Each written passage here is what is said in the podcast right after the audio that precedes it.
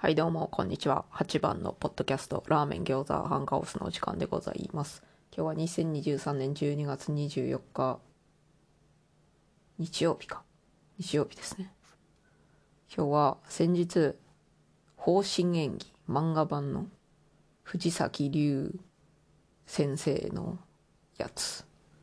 藤龍版。藤崎龍先生は藤龍って略されがちなんですけど藤龍版方針演技について語る会をね、ツイッター、旧ツイッター、今 X のスペースで開催しまして、でね、まあ、聞こうと思えば、1月14日ぐらいまでは探したら聞けますよ。聞きたい人はね。で、えー、っと、それをね、振り返っていこうかと思います。なんでこれをやろうかと思ったかというと、先日、ブラックフライデーセールで、Amazon の Kindle の本ね、集英社の本の一部が、ポイント、50%ポイント還元セールやっとって、富士流版方針演技の Kindle 版は全巻それが適用されてたから、これは買うきゃねえと思って、ポチって買って、で、読んだと。で、読み終わったと。読み終わったので、語る会を開催しますって言ってね。そういうわけで呼びかけまして、主に、おさきさん、みたらしさん、敵流山さんという、私のポッドキャスト仲間たちが、メインのスピーカーとして集ってくれましてでさらにスペースで開催したので他の方も飛び入り参加できたというね。楽しかったですね。参加してくださった方ありがとうございます。本当に。で日本時間じゃねえわ。アデレード時間の9時頃から開催してなんか日本時間の7時半です。な午後午後7時半。そこから3時間ぐらい喋っておりましたね。9時から3時間だったらもう12時ですから。0時ですから。0時ですから。アデレードは。もうもう眠いわ言うて。もう寝ないといけないわ言うて。そこでお開きになったわけなんですけれど。会話しながら私はメモ取ってたんでずっとキーボードの音がカタカタしてたと思いますが聞いていた方は申し訳ないぜ。そういうわけで振り返っていきますよ。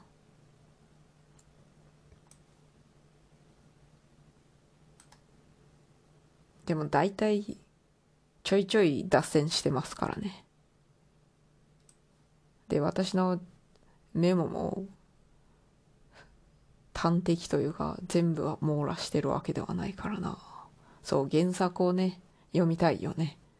不自由版方針演技はあの勉さんが訳した方針演技をもとに書かれとるわけですがだいぶ改変されとるようなのでどの辺が違うのかなとかを見たいよね。読みたいよね。そしてなんだ推理物のあネタバレは大丈夫なのかいう話をしてたね。今からネタバレありますからみたいな感じで。ネタバレは推理物は嫌だよねいう話になったとね。アニメだと声優でネタバレあるよねって。石田明さんがちょい役なわけねえだろみたいなね。そういうそういうのがあったりします。大物の キャラがちょい役とかで出てきたらそんなわけがねえだろちょい役で終わるわけがねえだろってありがちなので皆さんねアニメオタクは大体知っているからそういうことをね。はい。私立安入医学園の話が出てきましたな。安入医学園ね。続いてくれたら読みたいよね。そこから文中文中とコヒコの話がちょっと出てきましたな。私は当時読んでたのが中学生小学生中学生ぐらいの時に連そう小学生の時に連載開始したと思うんだよね。それから割と早めに単行本を買い始めて集めとって私は単行本派ですからね。それはどうでもいいんだが当時読んどった時は私はもう新公表大好きで今も新公表推しなんですけれどけれど。であんまり文中に着目してなくて。で今読み返したらめっちゃ文中活躍しとるやんって。だいぶ後の方まで対抗棒大体文中と戦っとるやんっていう。文中勢と戦っとるやんって。そういう気づきがありそして文中コヒコのことめっちゃ好きじゃんってなってそりゃそりゃ BL の薄い本がめっちゃ出るわよって思ったよ。これはもうラブラブじゃんみたいな感じに思いましたね。それからまあちょいちょいいっぱいメモしてあるが全部語っていたら時間が足りなさすぎ問題が発生するのでかいつまんで。面白そうなところ面白そうな全部面白かったんやけども喋りやすいとこだけ拾っていくわよ。尾崎さんは単一新人が好きだという話が出てきたけど単一新人いいよね。そっからワイルドハーフの話出てきますよ。私たち世代の方針演技とか好きやったオタク女性たちは大体ワイルドハーフも好きがちなんですよね。ワイルドハーフ読んでいたがちなんですよね。そういう話。で私の推している漫画で2.5次元のリリサ略してニゴリリっていうのがあるんだけどそれでワイルドハーフ読んどる場面出てきて面白かったよねいう話出てきたわ。方針演技とワイルドハーフ読んどる場面出てきてもうドンピシャじゃんって思っとったよね。ニッチすぎる話題だ。あと赤ずきんちゃちゃの話題が出てきましたね。懐かしい。懐かしいな。黒麒麟黒麒麟ね文中の乗り物というか霊獣なんですけど市政文中の部下みたいな人たちが黒麒麟のこと黒麒麟様って呼んでてさ黒麒麟黒麒麟市政たちより位高いんだって思ったんだよね私は。大崎さんの最推しが太上老君だったんですね。そっか太公望の話になっていったんだね。大勢さんが藤竜さんが義英伝のヤンが好きだから太公望をそんな有能なキャラにしたみたいな。話がありましたねって言ってたね。で大人になってから改めて読むと文中大変だなって思ったよね。もう有能すぎるからさ有能すぎるから他の人に業務を委託しづらいんだよね。自分でやった方が早いじゃんってなりがちだからね。で、厳しいからさ。まあ、慕ってくれる部下はある程度おるけど、姿勢とか長兄とか、あんまり対抗棒に比べて慕ってくれる人少なくてかわいそうだなってなったよね。そして、もうなんでしょうね。部下たちが、部下たちというか、あんま部下だけでもないけど、文中せっかくめっちゃ有能なのに、文中の思い通りに物が物事が進まなくってもうかわいそうだなって。で人気投票の話が出てきたり方針演技は何回かキャラクターの人気投票しててその最初の投票の時に私は歯がき出したよいう話。進行票に1票入れてそれで結果発表された時に進行票2222票あって票を獲得しとってこの面白い切り板切り板でもないがなんだいゾロ目かいゾロ目になって私の一票があったからそんな感じになってやったぜって思ったよっていう話。で千玉ちゃん当戦玉ちゃんね戦玉ちゃんの五鉱石でしたっけ？あのパオペ投げる時に「くらえドリームボール3号」みたいなこと言うからみたいな。元ネタが野球教の歌かな。それをて敵さんが言うてくれたんだっけ。誰かが言うてくれたんですよ。多分敵さんだったような。それで私は当選玉ちゃんが重絶人重絶人じゃなくて10点くん戦の時にあネタバレがネタバレがふんだんに含まれます。先に言うとけばよかったがいつも言い忘れちゃう。戦玉ちゃんがクイズの答えに「奈良漬け!」ってめっちゃ言うとこいいよねっていう話とか大天くんのダニの話とか出てきました。ヴィーナス三姉妹が大人気。みんなヴィーナス三姉妹。大好きって言おうとしたところでスマホを落とそうと落ちそうになった。手に掴んで喋っとくからね。スマホを持ちながら。超孔明も大人気。鬼神ちゃんの話になったり天然同士強すぎないみたいな。作中に出てる天然同士は武吉君と天正と幸彦なんですけどやつら強すぎるよねいう話とか。そっからなぜかインターネット老人会の話が出てきましたね。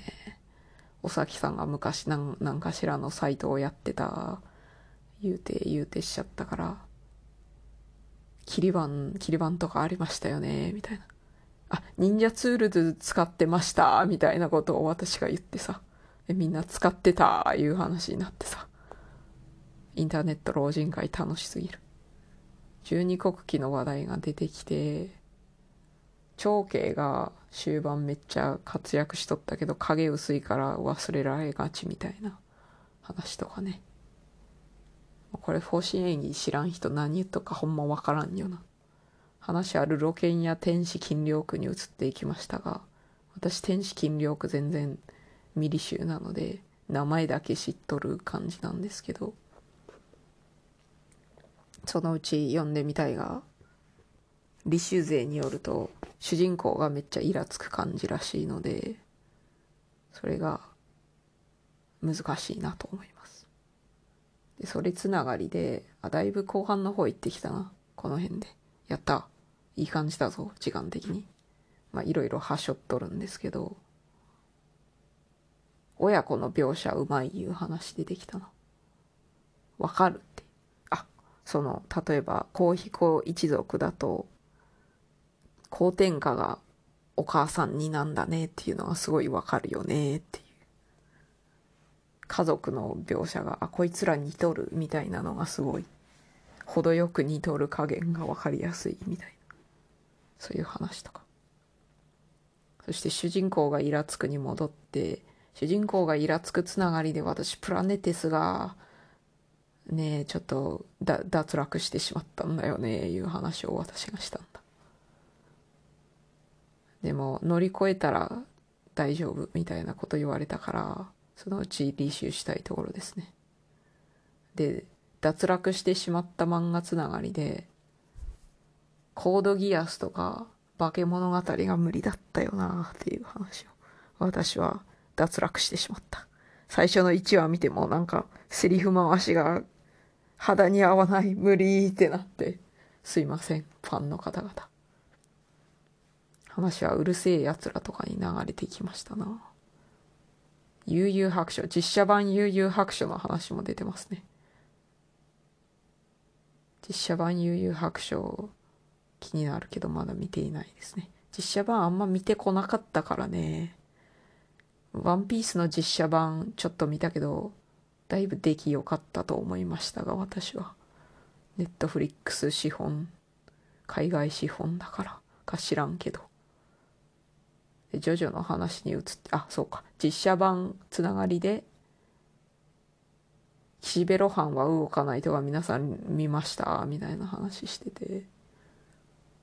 で話は中央の最後が良かったよね？みたいなのに流れていきそっから最後つながりでダッキちゃんの最後。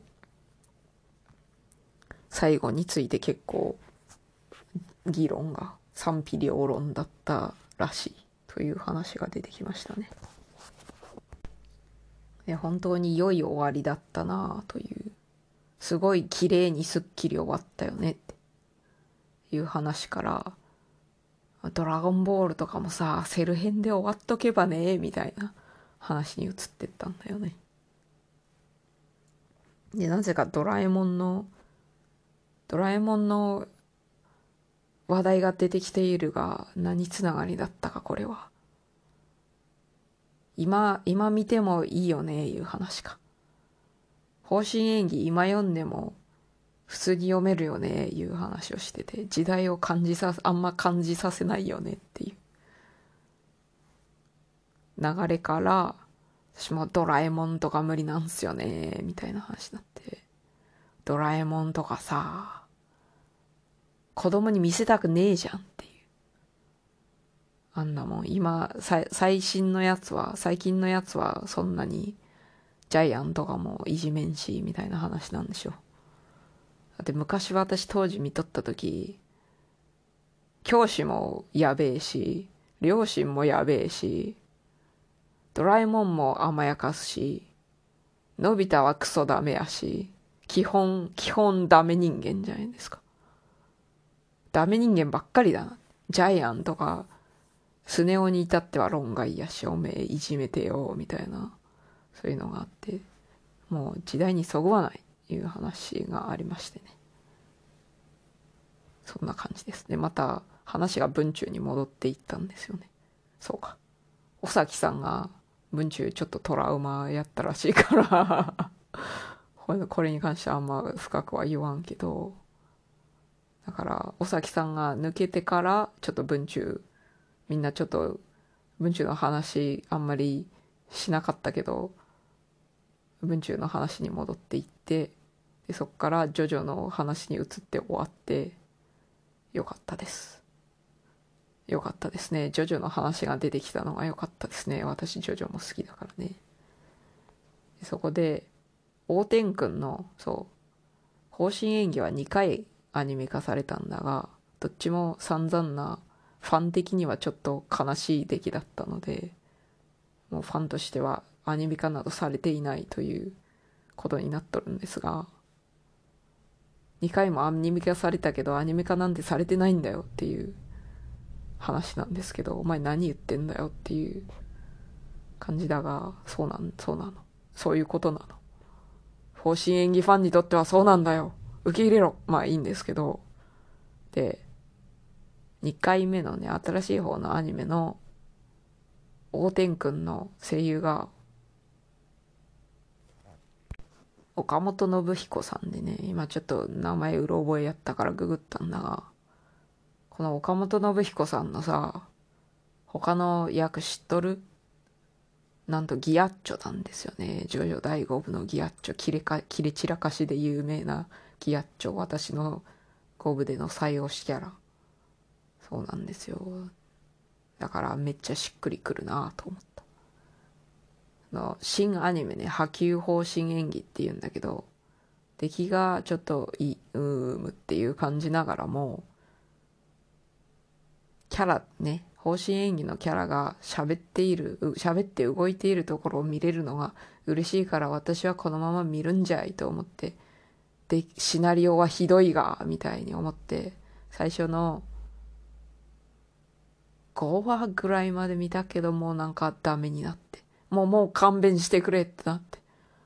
もうきついやめてってなったから脱落してしまったが、大天くん出てくるとこまで見たかな。大天くんの声だけ聞きたいですね。大天くんも大天くんで別方向に別のジャンルでの綺麗キャラだからさ、気になるな。しっくりくるなと思いましたけど。そういうわけで、ジョジョの話になって、お開きになりました。本当にもう皆さんね、参加してくださってありがとうございますやぜ。また誰かがね、読み終えた時点でね、その後語る会したいから言うてください。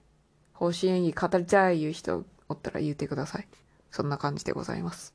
それでは最後まで聞いてくださりありがとうございました。さようなら。